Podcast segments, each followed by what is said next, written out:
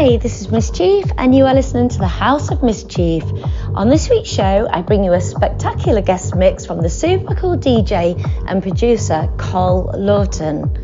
If you love house music, there are two constants that remain fixed across all genres. It must move you from the hips and embrace you with the spirit of the originators of the art form. Col Lawton is a DJ and producer that understands that more than most. As co owner of Deep Fix Recordings, along with Wes Hall, Robbie Robinson, and Brian Jordison, he has crafted a career that demonstrates an evolving ability to produce music that is both authentic as well as incredibly addictive. Born in the UK's northeast, Col is a product of the vibrant music scene of Newcastle upon Tyne, which sees all kinds of music sit comfortably alongside each other.